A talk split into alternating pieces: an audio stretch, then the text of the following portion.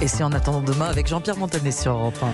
Bonjour Jean-Pierre. Bonjour Mathieu. On en a parlé. euh, je, je renvoie vers l'émission spéciale de Nathalie Lévy, 18h-20h ce soir. Podcast Naturellement. exceptionnel avec des archives européens. Euh, on va parler des droits des femmes parce que dimanche est la journée internationale des droits de la femme. Des femmes de plus en plus nombreuses à se retrouver entre elles, Jean-Pierre, sans hommes. Demain, est-ce que ça peut changer nos relations? Écoutez Mathieu, sur l'île de Majorque, un chic 4 étoiles accueille une clientèle 100% féminine afin que les femmes ne subissent plus remarques lourdingues et dragues insistantes. Strictement interdit aux hommes, donc même pour un apéro. D'autres établissements sanctuarisés ont ouvert à Bali, en Suisse et à Tokyo.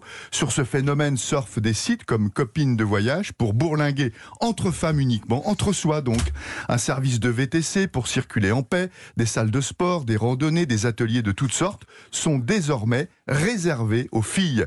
Les soupapes, par exemple, à Grenoble, le garage associatif créé par deux femmes, les hommes n'y sont pas les bienvenus.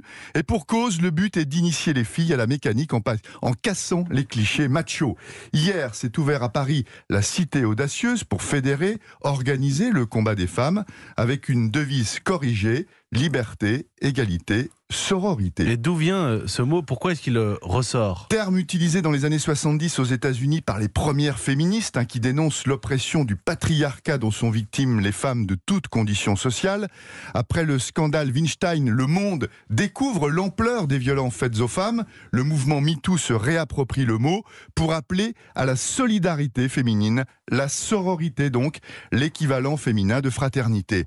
Les réseaux sociaux étant un formidable porte-voix pour ces idées féministes, voilà comment Balance ton port et la sororité sont désormais, font désormais partie du langage courant. Mais demain, filles et garçons ne vont euh, plus se mélanger Bah, plein d'espaces sont naturellement trustés par les hommes sans que cela ne choque. hein. des clubs élitistes, des cercles de fumeurs de Havane, d'amateurs de Bourbon, des confréries de chasseurs.